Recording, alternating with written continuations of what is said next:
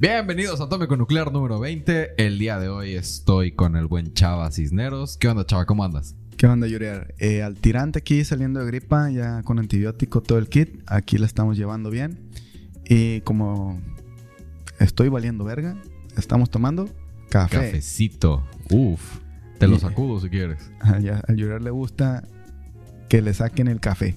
De tu cola. En este podcast hablamos de política como si supiéramos. Pero no sabemos ni mergas. Este, pues, ¿te jalas tú de los pelos o me los jalo yo? Pues me toca jalarme los pelos y empezamos con una noticia. Dice Marcelo Ebrard, la resurrección. Es una pregunta. En Código Magenta por Ramón Alberto Garza dice, desde hace meses venimos advirtiendo que el silencio del ex canciller y el ex jefe de gobierno de la Ciudad de México, Marcelo Ebrard, no es gratuito ni forzado, es producto de una estrategia.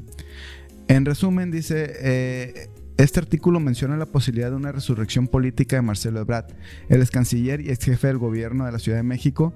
Se sugiere que su prolongado silencio forma parte de una estrategia para posicionarse como candidato presidencial en lugar de Claudia Sheinbaum, la actual candidata morena.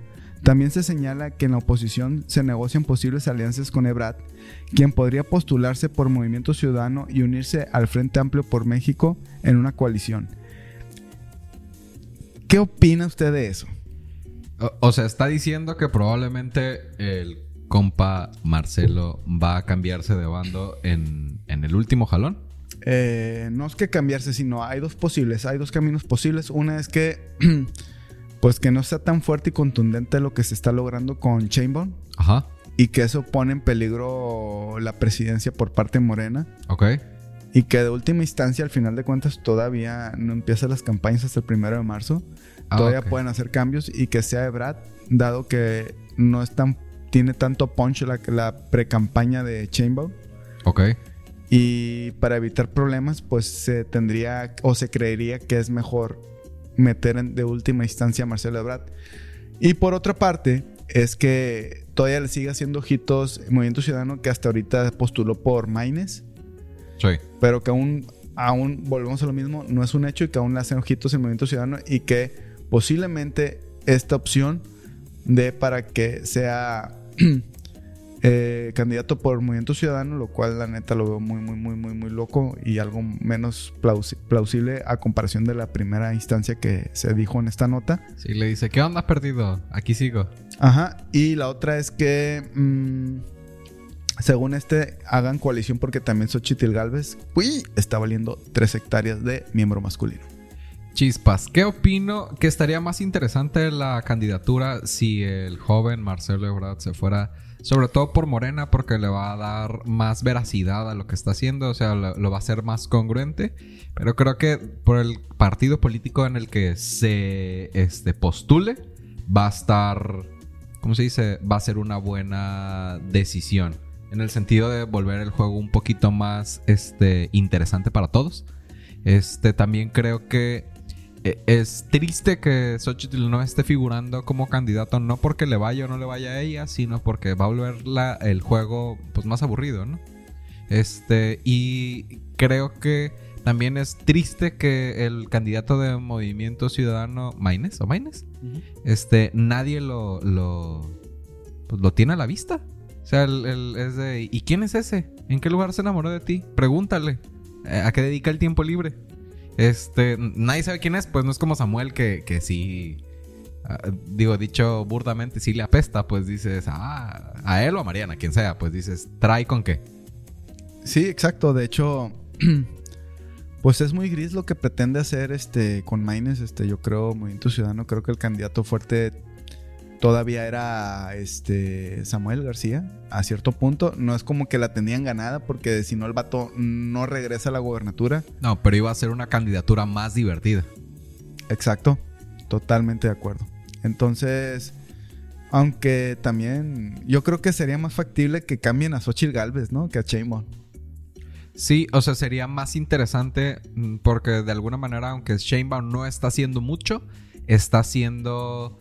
eh, eh, tiene los puntos arriba. O sea, para volver una candidatura... Para que no sea una victoria aplastante, necesita Xochitl hacer algo diferente o cambiar el candidato del partido. Y hablando de cambios, Este, me encontré por ahí una nota que dice la precandidata de Fuerza eh, y Corazón por México, porque parece que ya le cambiaron el nombre. Xochitl Galvez Ruiz se desvinculó de los partidos que la nominaron y afirmó que la disputa entre el Partido Acción Nacional y Revolucionario Institucional, PAN y PRI, para los que no saben de política, en Coahuila no afectó su campaña electoral. Galvez se autodenominó candidata ciudadana y negó que el conflicto de reparto de cargos la perjudicara a pesar de estar involucrada en el acuerdo en cuestión. Vaya, vaya, Tacubaya. En una entrevista al Instituto Nacional Electoral, presentó una denuncia por su por no por su va de nuez. En una entrevista en el Instituto Nacional Electoral presentó una denuncia por desvío de recursos hacia la precampaña de la candidata de eh, Morena a la presidencia de México. Puedes sentar bien él ya le movió el audio. Este Claudia Sheinbaum Xochitl Galvez este argumentó que esta malversación de fondos no fue inventada por la oposición sino que fue declarada por San Juan Martínez, la exdirectora de Notimex. Afirmó que se pagaron 256 millones de pesos a los trabajadores y surgió, sugirió que 30 de los millones podían haber ido a la campaña de Sheinbaum. Galvez insistió al INE a investigar el asunto y tomar medidas cautelares para el presidente de México, Andrés Manuel López Obrador, debido a sus declaraciones en apoyo a Sheinbaum. También señaló que estos eventos son solo la punta del iceberg, ya que existen obras con aumentos presupuestarios inmorales que podrían estar financiado eh, financiando la campaña de Sheinbaum, como lo denunció Marcelo Ebrard en la competencia interna de Morena al exponer la intromisión de recursos públicos para favorecer la precandidata de Morena. ¿Cómo la ves que se desvinculó? Mm, pues está bien desvinculada hace mucho, ¿no? no. pero de la realidad. Este, bueno, creo que está muy raro ese tipo de, de escenarios que mm, no sé, pues se supone que son una coalición y eso se da, tiene que dar a nivel país, ¿no? O sea, se supone que son la alianza del Frente Amplio por México. Y pues, eh, ¿qué de esperarse? Además, son dos partidos antagonistas, ¿no? Históricamente hablando, en cuanto a ideologías. Sí. Entonces, desde ahí ya se ve una. Perdón que te interrumpa. No, no, no. Se ve una aberración dentro de la vida política del país, ¿no? Porque, pues, ¿cuándo ibas a pensar un lloriar de, de los inicios del, del 2000 o un chava inicio en mediados de los 90. Ok. Que se iba a dar esa alianza, o sea, un PAN y PRI juntos, güey. O sea, es más la aplicación de el eh, pues, se los culiaron electoralmente y pues aplicaron el, enemigo de mi, de mi, enemigo es mi amigo, ¿no? Y ahora pues hay que hacer compas porque este cabrón solito nos está metiendo el chorizo. Sí, yo veo que eh, va en una espiral de malas decisiones.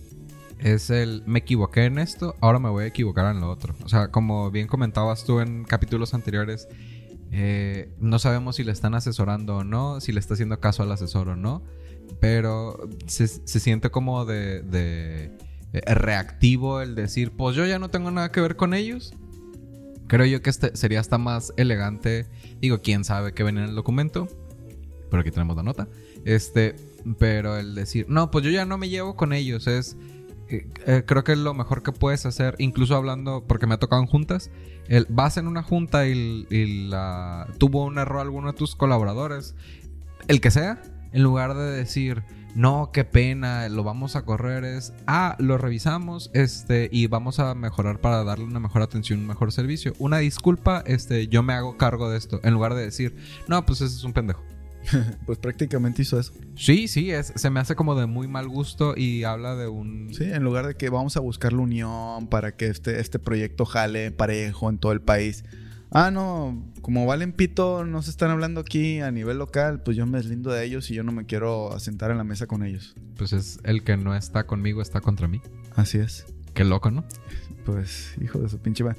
Bueno, referente a esa nota eh, que hablas donde se le impone una denuncia ante el Instituto Electoral sí. a Chainbaum por los recursos, dice, Chainbaum desmiente a San Juana Martínez, incluso a Galvez, que se pedía dinero en Otimex para la campaña, incluso de otros Este, no solo de por lo del Notimex, sino también de, otras instancias como el bienestar, ¿no? La Secretaría del Bienestar. Dice Claudio Sheinbaum, precandidata a la presidencia de la República. Esto es un resumen para irnos un poquito más fluido, porque a veces como que siento que nos pautamos mucho en la nota. Sí. Este, bueno, este, por la este, presidencia de la República, por la coalición Sigamos Haciendo Historia, ha negado rotundamente las acusaciones de la exdirectora de Notimex, San Juana Martínez, quien afirmó que un porcentaje de las liquidaciones de trabajadores de Notimex fue destinado a financiar la campaña de Chamber. La precandidata rechazó las acusaciones destacando la lucha contra la corrupción y subrayando que la campaña se adhiera a la legislación electoral. Además criticó al PAN por presuntamente solicitar espacios en el gobierno a cambio de apoyo y se mostró confiada en que el proyecto de Morena ganara a Guanajuato. Bueno, aquí prácticamente lo que dice Cheyman o la cita más importante es, toda la vida luchamos contra eso, contra la corrupción, toda la vida. Y no vamos a aceptar que alguien esté manchando nuestra campaña ni la manera en que actuamos, declaró. Eh, también hace alusión en esta nota de que no se olviden quién está con Galvez, que en este caso son muchos periodistas que han tenido muchos problemas, como es el caso de Beltrones, que tiene muchos problemas de corrupción, crimen organizado, que fue prácticamente lo equivalente a Juan S. Millán aquí en Sinaloa, pero allá en, en, este, en Sonora. No tengo el dato, ahí sí te lo debo. Entonces ella lo sacó diciendo, güey, ¿quién está detrás de ellos, no? ¿Quién está detrás de ella? O sea, y eso es lo que quieren, es el cambio que quieren, guiño, guiño, aunque también aquí tenemos entre nuestras filas a, al, del, al, al, del 88, este, a, a Bartlett Sí, dice el, la dirigente del partido donde hay un chorro de personas del PRI también. O sea, lo único que el único cambio que yo veo de fondo es que no dicen PRI en la etiqueta, pues nada más dicen Morena. Exactamente. El PRI, Etos y Morena. O sea, es como que no le metieron mucho coco. Este, básicamente están diciendo, "No, lo que dijo ella es mentira", ¿no? Exactamente, digo, a lo mejor mientras no sea un hecho en el cual la denuncia aplique y hay un proceso de investigación, se abra la carpeta y haya realmente, más allá de unas palabras, que haya pruebas. Sí. Pues que aplique. Y si no, pues, pues seguimos en la misma historia de la política en México, ¿no? como los changuitos que ya lo hemos dicho que hacen caca y se tiran con la caca. Sí. Sí, lo otro que veo es que dentro de las declaraciones que hacen eh, cuentan como difamación, ¿no? O sea, exactamente. Yo no entiendo por qué no se ha visto una denuncia formal ante una institución de alguno de los otros poderes en decir, oye, esa persona está diciendo mentiras sobre mí y está diciendo cosas malas sobre mí. Es porque ninguno de los dos lo está haciendo. ¿Alguien tendrá cola que le pisen? ¿A alguien le costará meter alguna denuncia contra el partido que sigue o, o solo nos están dando pan y circo? Pues es pan y circo, güey. O sea, en realidad porque a lo mejor hay pruebas, pero mientras no sean contundentes, no las pasen a otras instancias y no ocurra nada, pues que queda en chisme. Sí. Volvemos a lo mismo, o sea, ¿qué pasa? No pasa nada. Nomás son los secretos a voces. Pero mientras no haya realmente un carpetazo de investigación y estén las pruebas contundentes, pues va a quedar en, una estupidez, en un chisme y nomás como para, mira, tú vales verga, ¿no? Pues sí. Pues es, una, es una constante en, en, el humano, ¿no? Valer verga, en cierto aspecto. Sí, y escuchaba en otro programa ayer que decían, me cuesta eh, aceptar que en México no ves ninguna propuesta sólida cuando son candidatos o precandidatos. Ok, sí, eso sí. tengo aquí otra nota que dice, eh, eh, la fuente es La Verdad Noticias, no me fue como que muy confiable, pero porque nunca la había escuchado. Pero dice, el presidente Andrés Manuel López Obrador reveló un acuerdo político electoral entre el PRI y el PAN para distribuir candidaturas, que seguramente es el tema por el cual Xochitl se deslindó en Coahuila, incluyendo la presidencia de la República durante su conferencia matutina. Dicho acuerdo se había establecido previamente asignando la candidatura presidencial al PAN y la jefatura de gobierno también al mismo partido. El presidente calificó este acuerdo como histórico este, y lo consideró. sí, se mamó. Es, histórica esta repartición de poderes, dice, por favor. desde, que México tiene conciencia como país, güey, se han repartido las cosas a sus pinches modos los quienes lo han gobernado, güey. Sí, es una constante desde todos los tiempos. Sí, o sea, que no, no, no, no mamar. Sí, el documento fue dado a conocer por el líder del PAN, Marco Cortés, quien expresó su descontento debido a que el PRI no respetó el acuerdo en Coahuila. Don pendejo. Sí, es el, voy a exponernos a todos porque no me están dando lo que quiero. Pues que, güey, incluso en, en, el contexto nacional, güey, les metieron el pito al PRI, güey, a ellos. O sea, ¿qué está llorando, güey? Sí, el compa no, creo que parece no saber decir más vale, ¿cómo se dice? Callarme ahorita y ver hasta dónde llego en un futuro. Digo, es un pésimo consejo. Aprende, aprende de Brad. Sí, sí, se mamó. Quien expresó su descontento debido a que el PRI no respetó el acuerdo en Coahuila, lo que llevó a la ruptura de la alianza. López Obrador calificó este acuerdo como mafioso y destacó que revela que cuando se reparte el mal poder surgen conflictos. O sea, sí tiene razón, pero también, o sea, qué, oportunista decir, eh, no, son mafiosos. Oye, oye, pero que no mames, güey. ¿Qué, pasó, güey? ¿Qué ha pasado con las famosas encuestas de ellos, güey? Claro, sí, sí, sí. Incluso que ahorita una de las notas que traigo es eso, o sea, que las tensiones que hay por las encuestas que se levantaron para los futuros candidatos, tanto a diputaciones locales como este, federales y las senadurías, güey. Sí, lo que yo veo es que ambos están igual de sucios. Nada más Morena están mejor coordinados para decir, eh, chitón, vamos a resolver esto con las puertas cerradas. La ropita sucia se lava en casa. Exactamente. al menos, o sea, son más maduros. Sí, sí, sí. Bueno, o intentan serlo. Ah, sí. ¿No? Porque a lo que habíamos visto, pues Ebrard la supo hacer y se les metió hasta la cocina. Sí. Bueno, este dice, superpeso, escasez de agua, estos son los retos que los industriales ponen a Chainbound. Esta nota sale del financiero. Este dice, el superpeso afecta a sectores sensibles como el, el del calzado, uno de los principales industrias de Guanajuato, señaló eh, este, los industriales de ahí, de la Cámara de, Industriales. Eh, dice, para los industriales del país, en particular para lo de la región del Bajío, el superpeso ha sido un efecto adverso para la industria textil, del vestido y del calzado, junto con la escasez de agua y la inseguridad con los principales retos a vencer el 2024, expuso José Abugaber, la verga, presidente de la Confederación de Cámaras Industriales de México, Cocamín, con Concamín, cocaína, hombre. Sí, te, traicionó el Estado. A Claudio Sheinbaum, virtual candidata presidencial de Morena. Dice, en Guanajuato hay aspectos que nos preocupan. Por aquí seguramente serán abordados, pero refiero tres. La manera que, en que el superpeso, el contrabando y la subvaluación afectan a las industrias sensibles como la del calzado, el vestido y, el la textil. La escasez de agua en nuestra entidad y algo que a todos los mexicanos nos inquieta, la inseguridad. bueno, ya hemos hablado de la inseguridad en esto, y creo que es uno de los rubros a los que más se les invierte y no ha mejorado mucho, no ha mejorado. Entonces creo los otros tres rubros, bueno, el agua, desperdiciamos mucha agua en México. Sí. Y no tenemos, eh, a pesar de tener zonas muy lluviosas, no tenemos sistemas de captación de agua y lluvia, que eso podría ser una posible solución. Sí. Y la conciencia, nos cuesta mucho concientizar a nuestra población en la prevención de cómo cuidar los recursos como no renovables como es el agua. Sí. Y, lo vemos a cada ratito, incluso aquí en Culiacán, en el Valle de Culiacán, en todo Sinaloa, cada ratito las presas están al tope y, al mismo año chingan a su madre, se les acaba el agua. Y se quejan nuestro, pues nuestro fuerte aquí es la cuestión agropecuaria. Y se quejan nuestros campesinos, nuestros este, agricultores de que no hay agua. Pues sí, güey, se la mamaron. ¿Qué esperan?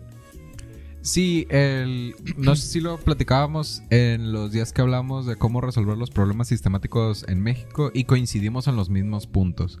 Educar a las personas, hacer un buen uso de los recursos este, y en lugar de invertir el dinero en, seguridad, invertirlo en salud pública, ¿no? En, ya sea en cubrir situaciones alimentarias, en cosas que tengan que ver con la medicina, en lugar de, de meterle más lana a los balazos.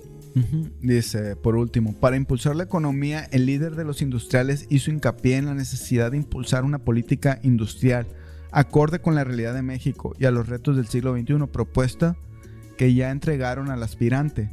Estoy seguro que el nearshoring y la política industrial son dos instrumentos que impulsarán la economía de nuestro país. Bueno, si es verdad, se necesita, ya hemos dicho, que nuestro país, a pesar de tener mecas en algunos sectores de recursos primarios, nos carecemos del valor agregado, es decir, del sector industrial. No tenemos una buena, un buen aprovechamiento de esos recursos para industrializarlos, darle ese valor agregado y poder ser potencia y generar mejores indicadores económicos a través de esos sectores. A través de esos sectores. Eh, eso sí, sí creo es un punto importante, pero también, o sea, eh, nos cuesta mucho generar a través de la inversión extranjera ese tipo de know-how. O sea, nos cuesta mucho como país meter políticas, ok, vamos a traer eh, industria del extranjero, pero que esa industria tenga un contrato a, largo plazo, 10 años, ponle tú, y que nos deje el, know-how, el cómo hacerle. O sea, que está bien, está, consumiendo nuestros recursos, pero nos va a quedar esa industria y, ese, y esa sabiduría, ese conocimiento para poderlo explotar en un futuro. Es que tendemos a la inmediatez como país, ¿no? Es que siempre lo he dicho, somos la puta de la inversión extranjera aquí en México. A todos le decimos que sí. Este, las, las mineras canadienses metiéndose por el culo en la sierra de Sinaloa, de Durango, de Chihuahua. Y de Sonora. Y de Sonora. Pero ¿qué pasa? Ahí en Canadá esas mismas empresas no son las mejores. Sí, la cagada se queda aquí, pues al final no, no hay una cultura a profundidad de sí está el tema de las empresas socialmente responsables y están los great places to work, pero no es una constante que veas en las empresas o algo que les importe mucho. Y, queda en una insignia en realidad, ¿no? Para la empresa, porque a veces ni, ni, comulgan con ese tipo de, de, detalles de la empresa socialmente responsable. Prácticamente hacen un cursito y ya le ponen insignia.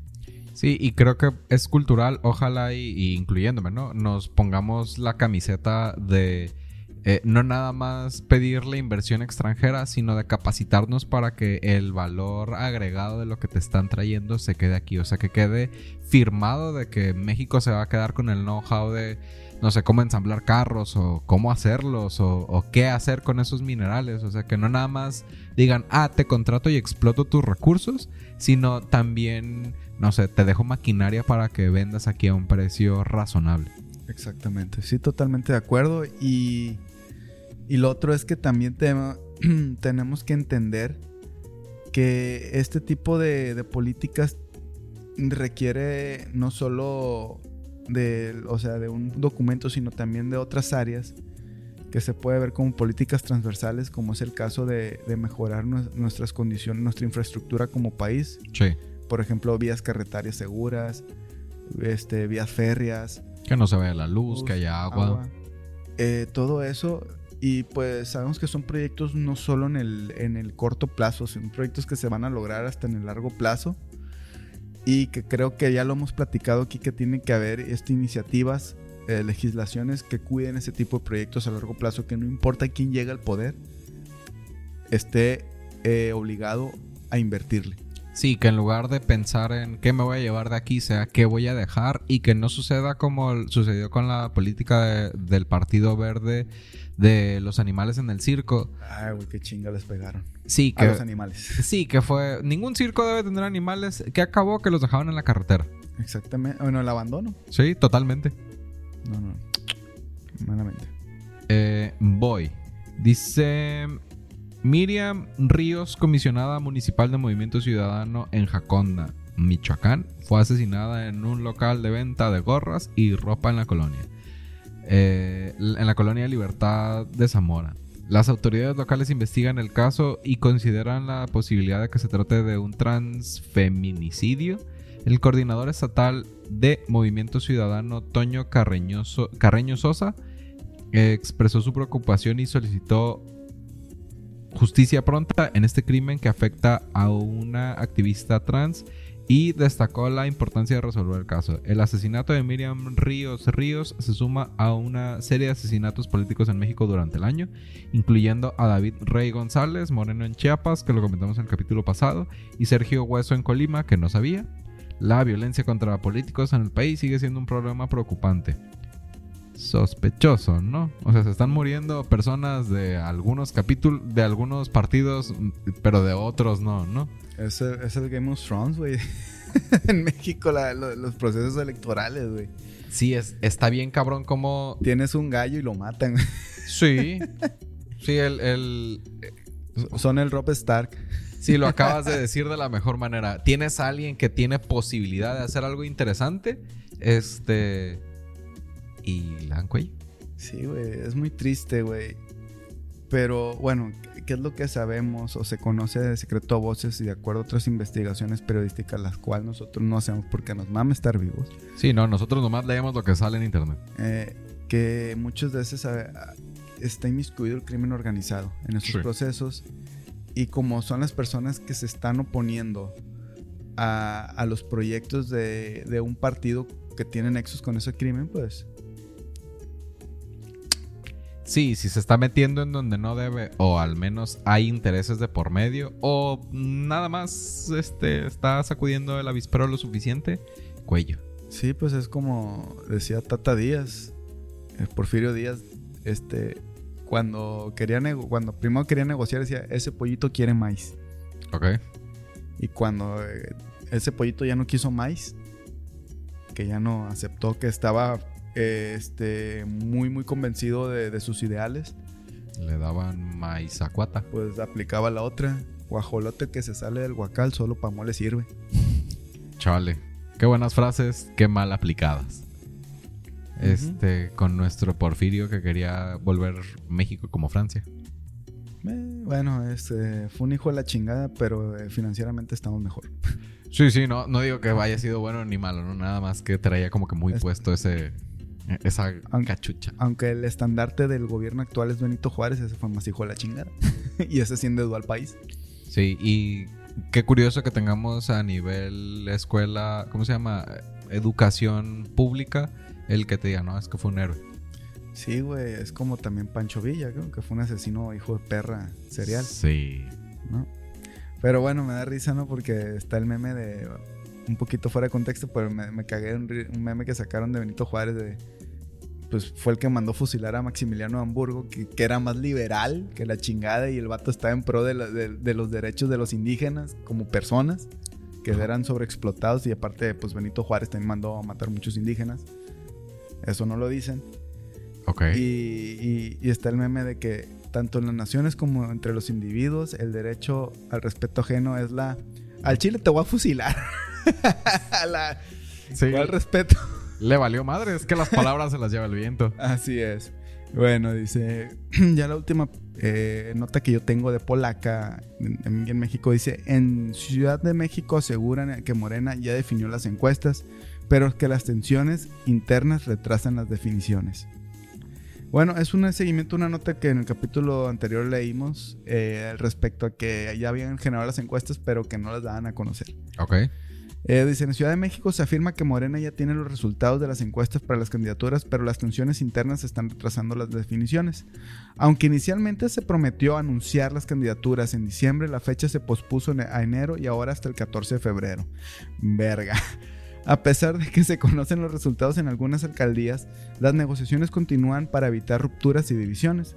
Señal de que hay pedos internos, pero como ya dijimos, ellos aplican la de la ropa sucia Se lava en casa. se lava en casa. Eh, se han defi- definido seis candidaturas hasta el momento, pero quedan 10 por confirmar. Y en todas hay tensiones que amenazan la unidad. Las definiciones podrían retrasarse según fuentes y algunas alcaldías esperan anuncios en los próximos días, mientras que otras se prevé que las negociaciones se extienden para obtener recompensas electorales que mantengan la unidad. Eh, ya lo hizo Ebrard, pues lo demás también lo van a hacer. Sí, es, nos vamos a repartir el hueso, que no cunda el pánico. Así es. Este escenario complica la situación oficialista y afecta la planificación electoral, especialmente en alcaldía como Gustavo Madero, Azcapotzalco, Xochimilco, Tlalpan y Coyacán. La falta de definiciones también afecta a la selección de candidaturas del Congreso local y federal y de otros estados como el de Hidalgo. Pues es lo que hablábamos, o sea, hablan mucho de lo que están haciendo el, el frente opositor, pero pues ellos tampoco distan. La única diferencia es que ellos tratan de mantener, de que no se les salga de control. Sí, tienen una mejor gestión de la crisis dentro del partido. Creo yo que sí influye, aunque vengan de un partido o de otro, que todos traen el mismo color. O sea, todos entendieron. Sí vengo del PRI, del PRD, del PAN, del partido que tú gustes y mandes. Pero ya no soy parte de ya soy parte de Morena y estas son las reglas. Y de alguna manera, a lo que yo alcanzo a ver en con Galvez, es que se sigue llamando PRI, se sigue llamando PAN. Este, no sé si hay otro partido por ahí. Pero, o sea, no, no es la misma bandera, no son los mismos estandartes. Aunque traigan otros orígenes en el caso de Morena, este, dicen, pues ya, ya aquí nos ya no te llamas como te llamabas, pues ya te llamas ahora sí y eso es lo que representas. Y con Galvez veo esa división de, pues nosotros somos PRI, nosotros somos PAN y, nosotros somos PRD. Exactamente. Sí. Este, yo aquí encontré otra nota en lo que me leías que se me hizo de interés, que en... Le leía los pliegos del ano. Este, Así como los que leen la mano. Del beso de la abuela. este, dice, Xochitl Galvez invitaría a Verástegui a su campaña Aquí caben todos. La precandidata presidencial recordó que la coalición opositora mantiene distintas corrientes e ideológicas, por lo que señaló que sería posible trabajar con Verástegui. Eh, Xochitl dijo que sí estaría dispuesta a invitar a Verástegui a que se sume a su campaña rumbo a las elecciones del 2024. En entrevista con la reportera Rosa Lili, Lilia Torres, en la entrevista con la reportera Rosa Lilia Torres Galvez eh, fue cuestionada sobre la situación que vive Verástegui, quien no alcanzó el número de apoyos para su partido.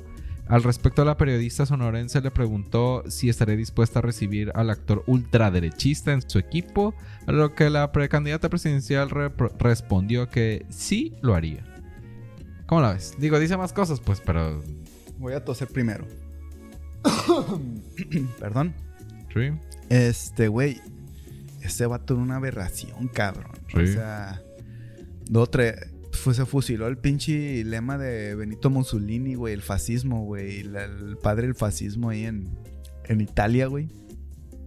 Que era patria, familia y religión. Chingate esa, güey. Está bien cabrón, ¿no? Que esté agarrando el, el, el, texto de alguien que haya afectado tanto a la humanidad. Exactamente, güey. O sea, por eso cuando platicamos de eso, esa madre es un chiste peligroso, pero es un chiste. Sí, sí, sí, sí. sí, porque lamentablemente estamos muy pendejos, güey.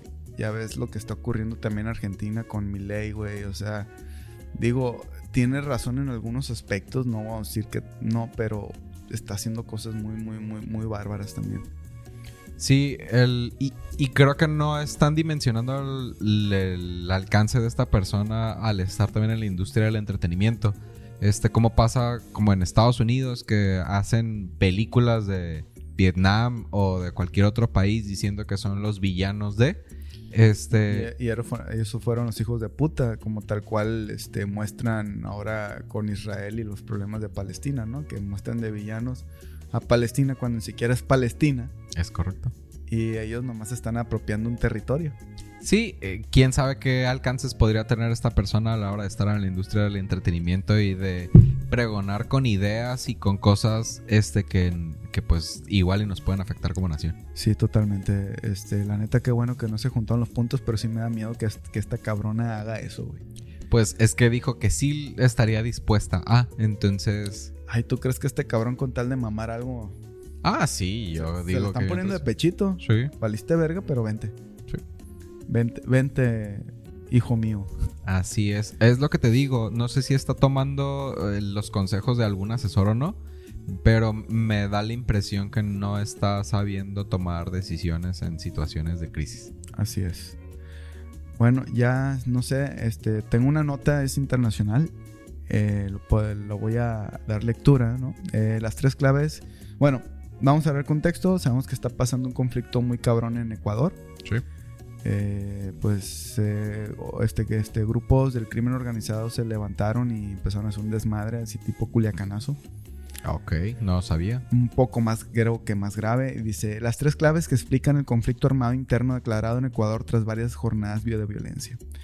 Ecuador está inmerso en un conflicto armado interno, según declaró este martes el presidente Daniel Naboa este, pues el mandatario aquí lo que hizo fue mandar las fuerzas militares a las calles para restablecer el orden, ya que era demasiado lo que estaban haciendo eh, hombres armados pertenecientes a diferentes bandas. Incluso tomaron un canal de televisión llamado TC de Guayaquil. Ah, cabrón. Y tomaron como rehenes al personal durante una transmisión en directo, güey. No pasó a mayores y hubo heridos, pero no hubo en este momento, en, ese, en eso que hicieron, no hubo muertos creo que escaló diferente a lo que ha ocurrido aquí. Digo, no, no digo, no estoy minimizando lo que ocurrió en Culiacán. No, pero fue una aproximación diferente. Y dice, y da tres puntos, Fito y el poder de las bandas. Dice, la crisis de seguridad en Ecuador se ha acentuado en los últimos tres años, con un récord histórico de homicidios en 2023. Eh, más de 20 bandas criminales operan en el país, vinculadas a cárteles de las drogas de México y Colombia, chale. Estas bandas con sus principales centros de, en cárceles, mm, me parece... Contradictorio que tengan sus centros en las cárceles. ¿Cómo lo lograrán? Y muy, muy parecido a un país. No es México. No, no, no, ¿cómo crees? Estas bandas, dice, eh, bueno, están involucradas en episodios violentos, incluyendo asesinatos de figuras políticas.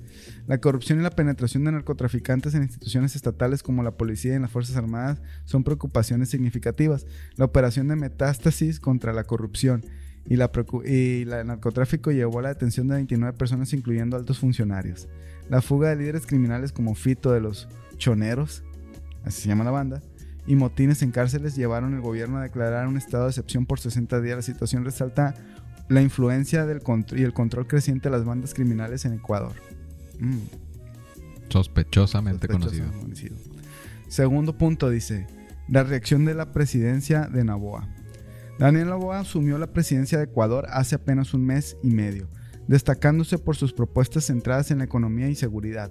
Su enfoque incluye reformas carcelarias, la instalación de cárceles flotantes para delincuentes peligrosos, penalizar eh, el consumo de drogas a pequeña escala. Mm, no sé, creo que le está copiando el güey de, El Salvador. vamos a jodernos a los pequeños en lugar de irnos por los grandes. Implementa, y cuando el consumidor, pues es un problema de salud, cabrón, no, no son vándalos bueno, sí podrían hacer cometerte crímenes, pero el problema de drogadicción no es un problema de crimen, es un problema de salud pública. Sí, se están yendo al síntoma, no al problema. Implementar un sistema de jurados para delitos graves y utilizar tecnología avanzada para combatir la delincuencia organizada. Su plan anticrimen ha generado reacción de las bandas delictivas, eh, demostrando su capacidad para desafiar la democracia. Recién la fuga de Fito y los motines llevaron, llevaron a Novoa a declarar un estado de excepción, o de emergencia, lo que según analistas podría haber intensificado la respuesta de las bandas y su toma del canal de televisión. La situación refleja tensiones por la lucha contra el crimen y la demostración de poder de las organizaciones criminales en Ecuador. Punto 3 y último y no es menos importante. El aumento del tráfico de cocaína en Ecuador ha transformado el país en un importante centro para el almacenamiento y distribución de drogas. Bandas criminales como los lobos, los choneros y los tiguerones, perdón. A ver, y los tiguerones están vinculados a cárteles de narcotráfico y han intensificado su presencia. Ecuador, ahora crucial en la cadena de producción y distribución de drogas, ha experimentado un cambio significativo desde la desmovilización de las FARC en Colombia, Petro. Grupos disidentes de las FARC y otras organizaciones han descentralizado las operaciones, involucrando mafias ecuatorianas que se asocian con cárteles mexicanos Yay. Y grupos europeos. Esta, esta, compleja red de organizaciones ha generado conflictos territoriales y aumento de la violencia en Ecuador. Incluso analistas han dicho que lo que han hecho allá en Ecuador son este, consejos y... ¿De aquí? De aquí. No lo dudo. ¿Nos vamos a estar vivos? No lo dudo. Es que suena muy cercano. O sea, no suena igual, pero suena muy cercano a lo que sucedió. Eh, más allá de emitir una opinión, yo tengo, porque nos vamos a estar vivos, es a mí me...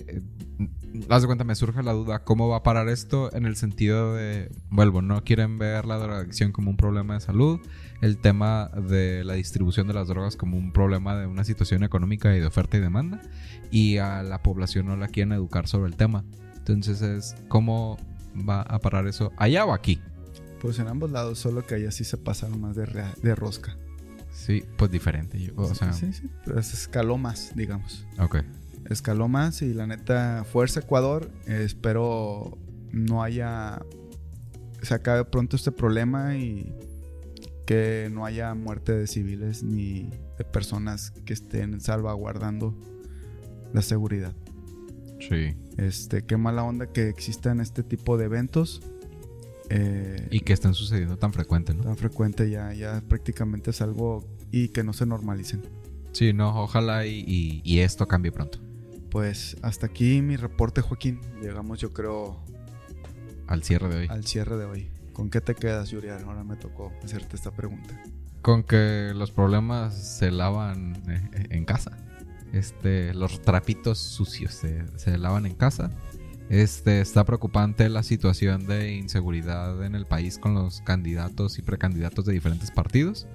Este, y que pues esperemos, este, sí sean abrazos y no balazos, ¿no? Que, que se resuelvan las cosas mediante el diálogo y que veamos propuestas sólidas de los candidatos, sea quien sea, y que piensen a futuro y no en la inmediatez ni cómo sacar dinero de ese. de- En el corto plazo de, de- de ese puesto. exactamente. Muy bien, parece perfecto, muy atinada tu, tu resumen. Y te gusta que te la resumen. Y me lo ganaste. este, cuando quieras te la resumo. Eh, ¿Cuáles son tus redes? Eh, mis redes me pueden encontrar en, eh, me pueden encontrar en Instagram como el Chava Cisneros y en Facebook como Chava Sonros. Y a mí también me pueden encostrar en Instagram Yo como... te la encostro. Sí, ¿Se fijan cómo es? Uno la deja votando y no deja ninguna para comadre. Como se dice, soy José Yuriar. Me pueden encontrar en redes como José.Yuriar o como José.Insurgente. Esto es posible gracias a Chava Cisneros, José Yuriar y Promedima. Muchísimas gracias y ahí nos vidrios. Chao. Bye.